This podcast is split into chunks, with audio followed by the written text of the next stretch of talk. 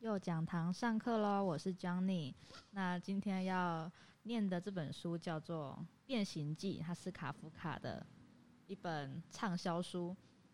让我卸下所有重担吧，变形成无人了解但最真实的我自己。那我要念的是从第十八页到第二十页，大概两段。好，一天早晨，葛雷戈。桑姆萨从不安的睡梦中醒来，发现自己在床上变成了一只大的吓人的害虫，硬如铁甲的背贴着床。他稍稍抬头，就看见自己的褐色腹部高高隆起，分成许多块弧形的硬壳。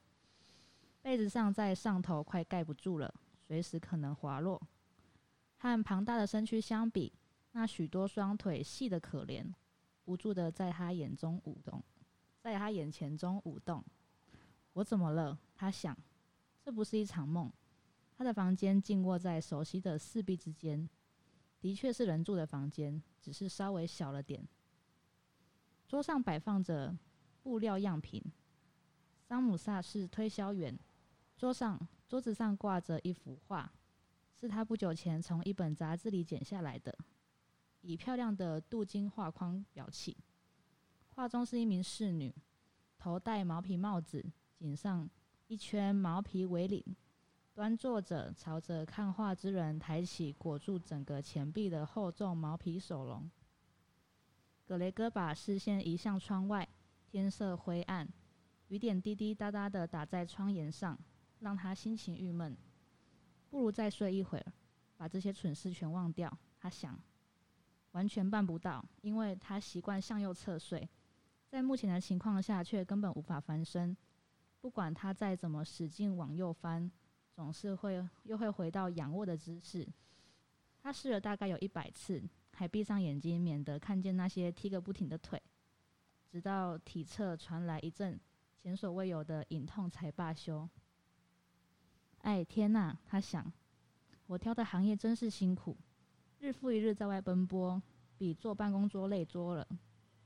加上旅途劳顿，要担心车班的衔接，三餐不定，吃的又不好，和人的来往总是短短暂仓促，没法持久。永远都不会担心真，永远也不会真心相待。我受够了。他觉得肚皮有点痒，于是被贴着床，慢慢往床头挪，以便把头抬起来看。他找到发痒的部位，上面布满了小小的白斑。他弄不清那些是怎么回事，伸出一条腿想去碰看看，却立刻又缩了回来。那是一碰让他全身打了个寒战。他又滑回来原来的位置。这样早早起床，他想，真是会让人发疯。人需要充足的睡眠。别人出差时过得就像后宫佳丽。上午我已跑完业务，返回旅馆。处理到手的订单，这些大爷才在吃早点。我要是跟老板来这一套，当场就会被开除。不过谁知道，那对我来说未尝不是件好事。若不是为了爸妈，我早就辞职不干了。我早就到老板的面前，把心底的话全告诉他，他肯定会从桌子上摔下来，坐在桌子上居高临下的对员工说话。这作风还真是奇特。再加上老板重听，做员工不得不走到他面前去。再过个五六年吧，等我存够了钱，还清爸妈欠他的债务，我就一定这么做。到时候我就转运了。不过眼前我还是得起床，因为五点火车五点就要开了。你就念到这边吗？嗯，谢谢 Johnny。那我们这一本《变形记》就到这边，有兴趣吗？卡不卡哦。人生必读卡夫卡哦，人生必读，对啊，人生必读啊。